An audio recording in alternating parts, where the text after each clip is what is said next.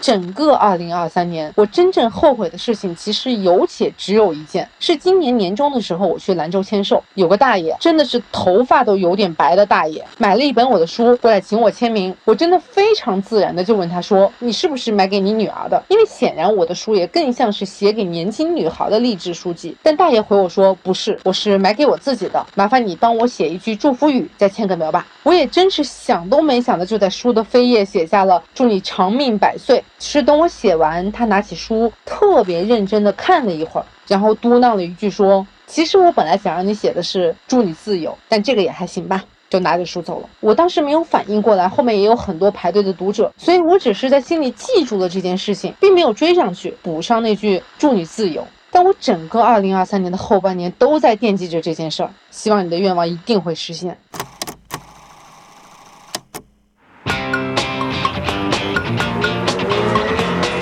开始行动的赵大姐。对不起，我真的看不上那种只说不做的人。都说是心动不如行动，我就觉得行动了才能行动。欢迎你来，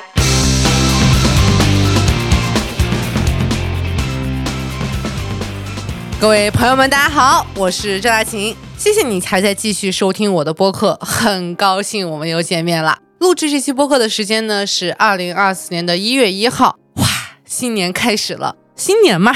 这个时候实在是太适合聊一些关于许愿、关于美梦成真、关于新一年的期待愿望的话题。用玄学一点的角度说，二零二四年呢是我要换运的时候。不管你这个运到底是不是真的换，反正我姿态是做出来了。二零二四年我要做一个早起的、多更新的、勤劳勇敢的中国人，好吗？同时录制这期节目的今天是我刚刚结束了为期十天的日本旅行，我一个人去了关西，也同时去了东京，想要感受一些。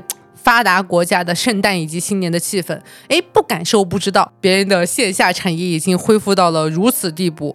这里还有一个大前提哦，是我以为到了圣诞节这种资本主义国家，总得开始给点折扣吧。至少日本来说，大面积的打折还是要等到一月份元旦假期，可能一月五号、一月八号之后才会出现。圣诞节几乎没有任何折扣，但每个人走在街上都拎着一个巨大的购物袋，好像我圣诞节过年了，过节了，我必须要消费。一把，所有店都在排队，居酒屋也在排队，商场也在排队，买超市的散装寿司要排队，知名的、不知名的小潮跑本地品牌几乎都要排队，太夸张了。那种人人在消费、花钱如赚钱的氛围，真的是有深深的刺激到我。这可能也是我新年想要如此努力的原因之一。但摸着良心讲，我觉得我在日本买的或者总花费其实不算太多。一个很大的原因，其实是因为我在日本的时候有刷到小红书说，最近海关查的严，如果你过了五千块钱的免。税额度可能会被征收高额的税费，所以我就非常克制，非常小心。我在打包行李的时候还在开玩笑说，如果回国海关抽查到了我的行李，就会发现，哎，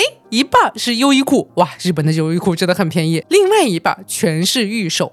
如果还有朋友不知道什么是御守的话，御守就是日本寺庙给前来参拜的信徒提供的一种可以随身携带的小小护身符。它的作用非常五花八门，非常细分，想要保佑什么的都有。同时，日本人嘛，你懂的，就是一个做纪念品起家的民族，所有东西到他这儿一做，就变得哎特别可爱。所以我真的买了非常非常非常多的御守。如果你从这个行李箱再往回倒一倒，看看我这十天的日本旅行，买玉手嘛就要去神社。这十天我真的去了非常非常非常多的神社，一直在为自己的新年祈福。这里也可以加一句说，为什么大家老说在旅行中容易吵架、容易分手，并且给旅行赋予了特别多什么旅行能检验自己、检验人性、检验他人，婚前必须要进行一次旅行，和朋友必须要进行一次旅行，这些诸多的人为附加意义，在我心里就是因为当你的机票。酒店钱已经花出去了，捞不回来了。你在旅途中踏出的每每一步，在这个有限时间段里面踏出的每一步，其实都是踏在你这些已经付出的机票、酒店的金钱上面的。你往哪走？你是选择去寺庙，还是去购物中心？你是想要在一个地方多休息一会儿，多爱自己的身体，还是想要当特种兵？有人就是能在京都鸭川那个河边就坐一个下午，但有些人觉得这简直是一种浪费时间。你为什么没有多去这个地方？同样的，就像有些人为了吃一口饭，提前。半年就开始预约，预约不到就去门口堵人门，其实都是是你自己需求或者自己价值排序的绝对诚实。有成本的选择才是最真实的选择。你的钱花在哪里，你就是怎么样的一个人。我呢，就是一个 热爱许愿的人。就我自己给自己的定位是一个科学许愿的人。就是每一次当我去到一个许愿场所，非常真诚的把这个愿望空投给神仙之后，我还回家之后会把这个愿望纸面的记录在我的手机备忘录或者某一个本子上。隔一段时间，通常是三个月或者半年，我就会再回头复盘一下，看看愿望实现没有，看看这个愿望的发展到了什么样的阶段了。看一看下次我许愿要不要采取一个啊新的许愿姿势或者许愿手法，或者换一个庙。不夸张的说，我近十年许下的每一个愿望，记录下来的每一个愿望，每一个都实现了。朋友们，是不是这期节目突然就有点听头了，对不对？为了避免你不相信啊，我先告诉一下你，我近十年许愿得到了什么，或者有哪些愿望成真了。比如说，小镇姑娘来北京啊！我本来是一个在广东惠州出生，在新疆乌鲁木齐长大的一个标准意义上的非一线城市长大的普通家庭的女孩。到现在为止，我已经在北京待了一二三四七年了。而且这七年在我看来待着也算成功，其中也包含嵌套了我非常多其他的小愿望的实现。比如说我的房租节节攀升，赚的钱也越来越多，能够独立的不靠任何人的养活自己。比如说我上了奇葩说，比如说我结婚生了小孩，比如说我哪怕结婚生小孩了以后，依旧保持着一年出去自己玩一个月的人生传统。就真的我这十年或者十一年吧，从十八岁到现在二十九岁，我许的每一个愿望都实现了。也是因为经过了这趟许愿旅程，我觉得你一方面是要相信真的有这么一个所谓宇宙之神的存在，它不一定是某一个具象或者某一个宗教、某一个流派的某一个神，而是一种大于你的力量的化身的存在。与此同时呢，你去和这种神秘的外力沟通，和神仙讲话，也确实是需要一些沟通技巧，就是我所谓的许愿技巧。你就想每天那么多人去许愿，绝对不是每个人的愿望都能实现。有点像你去给那种热门招聘企业投简历，它标题要怎么写，内文要怎么写，附件要多大，这都是需要有一些技巧的。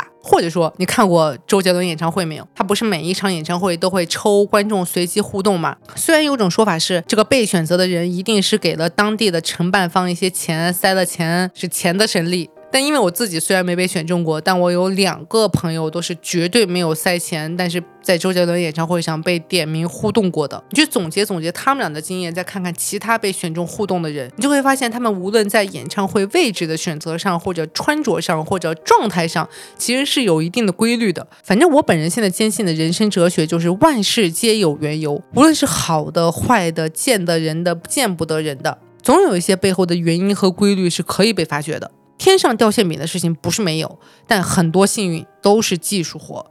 所以，所以新年到啦，时间紧急，我们也快速的进入到干货部分啊，许愿干货。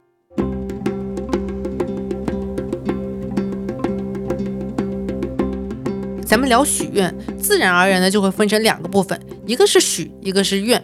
而愿当然是其中的重中之重。到底什么样的愿望称之为一个容易被实现的好愿望，其实非常非常关键。我的许愿指南第一条就是要多许顺水推舟型的愿望。我不知道我的听众里面会不会有那种人说，我的生活已经非常完美了，我不想有任何的愿望了。别装逼，好吗？但是如果你觉得以上这段话说的太过于粗暴，那我来试着换一个文雅一点的说法。就我本人也不是不相信这世界上真的有过得非常的完满、非常的快乐，好像内心非常的平和、知足、没有任何愿望的人。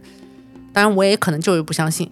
我只是觉得，一个人如果将自己定义为没有愿望的人，我会觉得你真的非常非常的傲慢。也许你可能真的拥有了很多，但你居然会觉得你现在拥有的美好的一切是不需要一个愿望，不需要做点什么，不需要一个向上的主动的力量来让它留下来，它自然就会永远留在你身边的。这怎么可能呢？期待一切维持现状本身就应该是一个愿望，愿望吗？就是有落空可能性的那种东西，而另外一种人就更可悲一点，他没有什么东西，他没有过很好的生活，无论是精神还是物质层面，他都显然不是那种拥有很多东西的人，但他居然会说自己没有什么愿望，他真心实意的觉得自己没有什么愿望，很多时候其实是因为这人根本没有见过更好的东西，人类的想象力其实是很匮乏的，朋友们。就算是现在很火的什么 AI、什么 GPT，可能更多的也不是想象，而是在联联想，在关联，它是先收录了一个城市的照片、一张猪的照片和一个鸟的翅膀的照片，把它们关联在一起，变成了一个猪长着鸟的翅膀在城市飞。那并不是一个全新的东西。我们常说女孩需要有女性偶像，是因为如果不是一个女的出现在那里，告诉她说：“哦，你可以又漂亮，家庭又美满，事业又成功，或者有一些发明创造，或者。”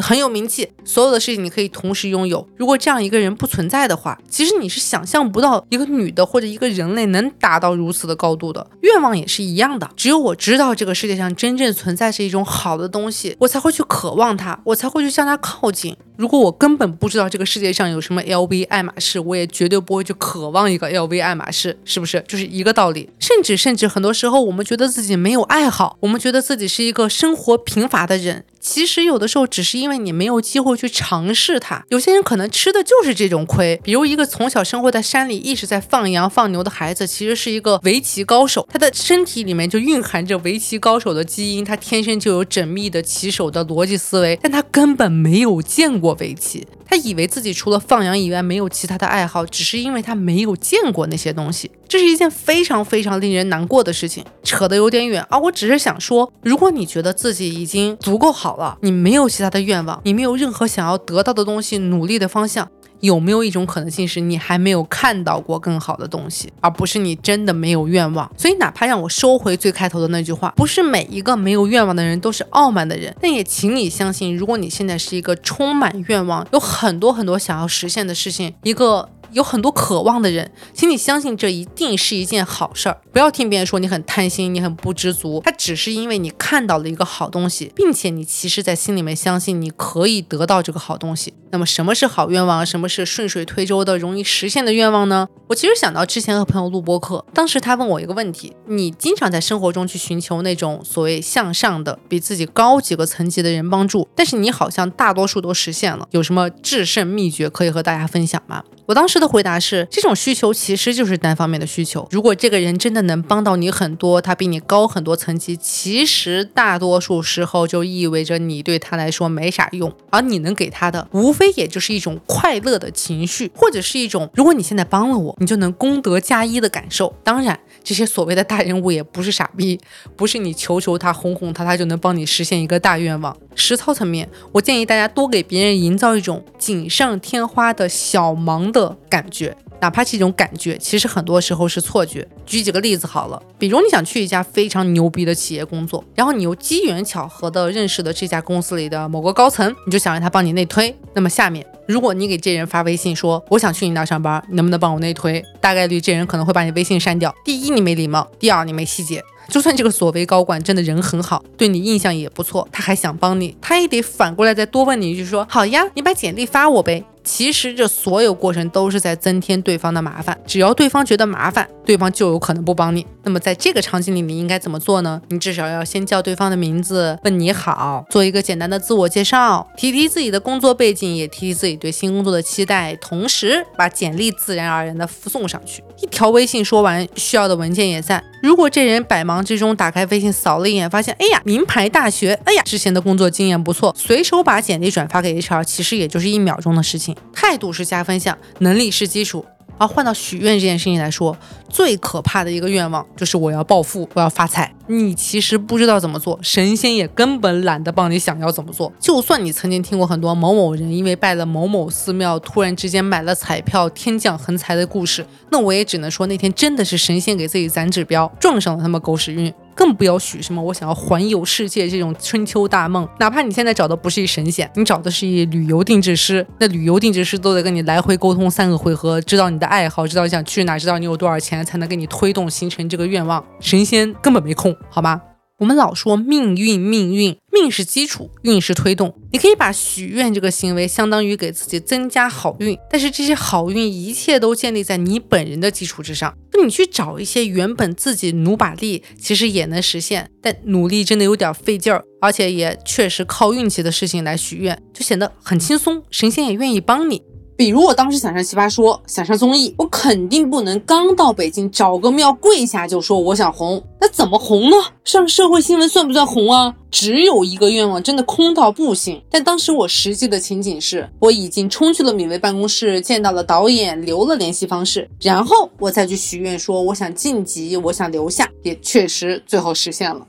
在这个层面上，你就把神仙想成一个打工仔，帮你就是完成 KPI。十个人跪在前面，哪个人最不麻烦，哪个人最不添乱，我肯定就帮谁，对吧？再说细一点，哪怕你现在是有一个大愿望要完成，比如你要环游世界了，你也可以想一想，在环游世界这件事情里面，有哪些事情是比较适合让神仙帮忙的？可能是因为你现在没钱，也没有赚钱的运气，那这个愿望就不是环游世界，而是求求神仙帮我赚钱。至于这个赚钱的运气怎么许，怎么细化，我们之后再说。或者你已经有钱了，但是你现在有个特别难办的签证，比如什么申根或者美国十年签没办下来，你去求求神仙，帮我这个签证能不能？能快速的、顺利的办下来，甚至你可以小到说，我现在又有钱又有签证，但是呢，我就是一直等不到特别便宜的打折机票，你能不能帮我找找打折机票？或者我去挑酒店的时候，我怎么总觉得不顺利？这一部分你又可以拿去求求神仙，给你一些好运气。就咱们要分清楚，什么事情是需要实操，什么事情更仰仗于运气，要神帮帮忙，好吗？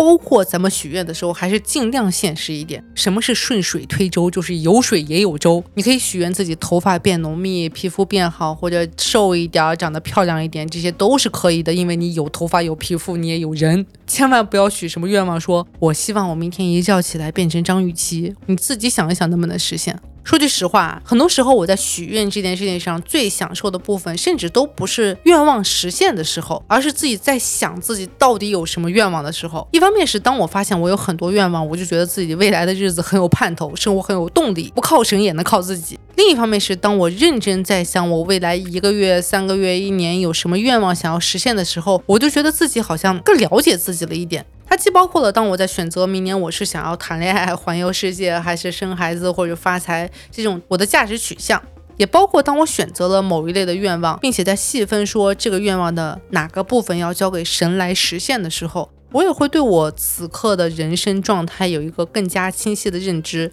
我知道距离实现这个愿望我还差什么，我处在哪一步。我有时还会去想说，为什么我没有选择另一个愿望？那些被我放弃的愿望到底是做错了什么？我到底是真正不想成为一个大明星，还是我内心觉得我不配成为一个大明星？我不可能成为一个大明星。有句话是说，一个人最自卑的地方，其实是他最自负的地方。你绝不会因为自己跑不过刘翔而自卑，因为你觉得自己本就不应该跑得那么远。但你却会因为同组同事的升职加薪而自卑或者嫉妒，因为你觉得你自己配得上这份升职加薪。我超怕自己有时候说自己不想要某样东西，其实是觉得自己不配得，或者自己永远够不上这样东西。但其实这件事在我的整个少女时代发生过无数次。我不愿意和好学生做朋友，我说他们书呆子，我说他们不会玩，因为我的成绩永远无法像他一样靠前。或者当我说漂亮一文不值，其实是因为我好像始终无法获得那种大美女的奖赏。我老说自己想要的就是自由散漫，但其实这是我唯一已经拥有的东西而已。不要像当初的我这样，诚实的面对自己，其实是一种需要学习的能力，它很难，咱们就尽量吧。说到这儿，就可以进入我们的许愿指南第二条：语言精准。前两天我还在微博上刷到一个许愿段子，说有人去雍和宫许愿要高升，结果公司所在的办公楼层连年高升，今年十七楼，明年二十五楼，但他自己的职位丝毫不动。我当时看到就觉得这简直称得上是许愿这门学科的典型负面教材。你能说神没有给你实现愿望吗？没有吧？但你能说这个愿望有帮到你吗？也没有吧？这就是所谓的无效许愿。经过了第一条，我想大家已经想到了我近一段时间内想要实现的愿望到底是什么，或者至少是哪一个大类。但既然是许愿嘛，无论你是在心里默念，或者你高声说出来，本质上就是一种你和神之间的沟通。你可以想象一下，你现在是一家巨型企业的员工，这家企业可能本身有两三万人或者十几万人，你是其中的一员。然后呢，你今天突然获得了一个机会，去和这家公司的最大的顶。头老板见面，这是你们的第一次见面哦。你们点头问好，互相认识。你要跟他说什么？你可以想象，在这种场景其中，你是一个员工，你当然知道有这个老板的存在，你肯定还听过不少他的风流韵事，关于他的八卦你也知道不少。但其中或真或假，他到底是一个怎么样的人，都是你幻想出来的。而他呢，可能也在员工名单上面看到过你，他看你有点眼熟，他知道你是他公司中的一员，但他对你几乎是一无所知。而这其实有点类似你去见到一个神，想要向他许愿时候的场景。你当然知道咱们财神爷是管财运的，但你其实不知道他有什么偏好或者禁忌，你不知道他是不喜欢早起还是下午三四点钟会犯困。你们对一个词的定义，对一件事情的程度划分。或者你们对一种文化的理解都有可能完全不一样。我不是说财神爷是外国人的意思啊，但你想象一下，你和一个老外，你和一个印度人，这种误解的例子其实是非常非常多的。印度人摇头代表肯定，点头代表否定；中国人比一个 OK 代表的是好的，没问题，交在我身上。但是如果你在巴西比出了这个 OK 的手势，别人可能会觉得你在骂他。刚才我说到的那个希望高升，结果工作楼层高升，其实也是一个意思嘛。大家许愿的时候，尽量用一些最平时、最普通、最直接的话告诉对方你想要什么。如果你想要涨工资，你就千万不要许愿说“我希望我的工作得到一些回报”。什么是回报？一些是多少？是不是老板明天拍拍你的肩膀说“小张啊，干得真好”，就已经算是神眼中的回报了？或者因为你在一家公司干的年头已经足够久，公司要裁员，给你了一个 N 加三就算回报了？这个理解是千差万别的。或者你就是想要谈恋爱，你也千万别给神来什么文绉绉的。我想要遇到一个良人，什么是良人啊？明天有人扶你过马路算良人吗？简单来说就是少用形容词，少用程度词，多用一些几乎不太会有疑义的名词，直白一点，告诉他，让他理解的很清楚。想赚到十万就说赚到十万，别说我想发财。如果你自己能很清楚的表达你想要实现的路径。实现的方法，比如我今年想出书赚钱，它里面就有两个关键词是出书和赚钱。虽然这个钱多钱少还有一些程度上的分别，但是至少你给神已经定义了路径。我想要出书，你这个书要出出来，并且这个书呢也不是一个倒贴钱的，我给出版社给钱，只是出一本书让自己开心开心的行为，它是要赚钱的。反正就是能细化就细化，千万不要给神仙做填空题的机会。你真不知道这神仙什么性格，说不定今天神仙心情不好就给你填了个。奇怪的词，那就搞笑了。好像我前几年有一个蛮经典的许愿意外，是我一八年年底的时候去八大处许愿。八大处也是北京一个据说很灵验的许愿圣地。我非常诚恳的一路念叨过去，说我希望自己获得一个永远属于自己的东西。虽然我心里其实想的是事业发展啦、创作成果啦，或者写书啦之类的，就是一个实体的，至少跟钱、跟事业有关的东西。但是呢，嗯，我没有说出来呀。我一直念叨的就是一个永远属于自己的东西。结果几周之后，我就发现自己怀孕了啊！算算时间，我是不是也很难说这是不是愿望达成的效果？而且你能怪到谁呢？我当时就在想象说，神仙可能就抓取了一些关键词，永远的东西，属于自己的东西。哎，是不是血缘？是不是永远的？女儿是不是属于自己的？母女关系永不永恒？法律都没有办法让你们去脱离母女关系。谢谢神仙。如果不想出现我这样的问题，大家说清楚。讲明白，千万别把神仙当你的伴侣，当你的男朋友。说什么？既然你是神仙，那你肯定知道我想要什么吧？你要是都不知道我想要什么，你怎么能说是一个伟大的神仙呢？不要拿自己的人生命运做考验，好吗？回顾一下第二条，语言精准。经过上面两条，我想你一定已经选择了一个非常适合自己的、非常诚恳的、非常简洁明确的愿望，准备好要去一个适合的地方许愿了。而说到这儿，也就可以进入我们的许愿指南第三条：心思纯净。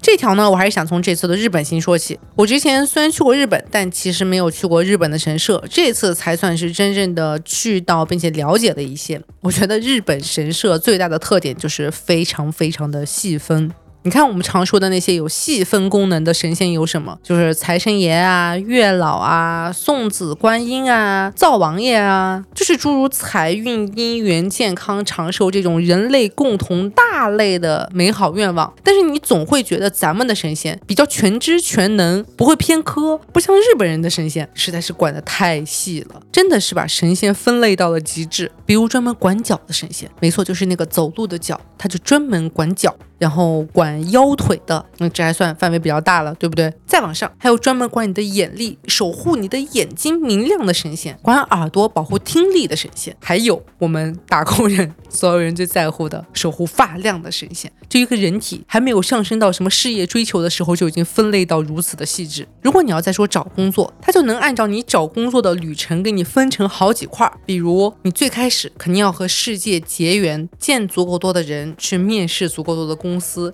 然后期待一个贵人能帮你提拔你，这是第一步。有一个神专门负责这一趴。哎，等你找到工作，你是不是也不甘心在一家公司只做基础工作呀？不能只做底层员工吧？那么我们就会有一个神来帮你往上晋升，甚至御手都能给你专分出来一个分类，叫开运出世。据说这个御手特别适合公务员，大家如果有机会去京都清水寺可以求一下。最后你真的升上去了，上一个神明的任务就算结束了，我们就把你转交给了下一位负责守护你事业版图的神明。真的每一个神仙负责一个细分领域，术业有专攻。无论你处在一个什么样的人生阶段，什么样的细枝末节里面，你都能找到那个好像专门为你量身打造的神，许一个准确的愿望。而这件事情其实非常非常重要。如果你把许愿比作一场考试，这几乎就是考前透题。你就想是今天发给你一张十八页的大卷子，里面全是简答题，而且告诉你说我们是语数英化学历史政治地理全部混在一起考。你在答题之前，你还得先判断一下这题应该按照什么学科的方向去答，是不是很难？还是就给你发了一张纸，纸上只有一道选择题，那道选择题问你说你的耳朵有病吗？你回答是，你就进去求他。让他把你的耳朵变好，你选择不是，你就根本不用进去，是不是更简单？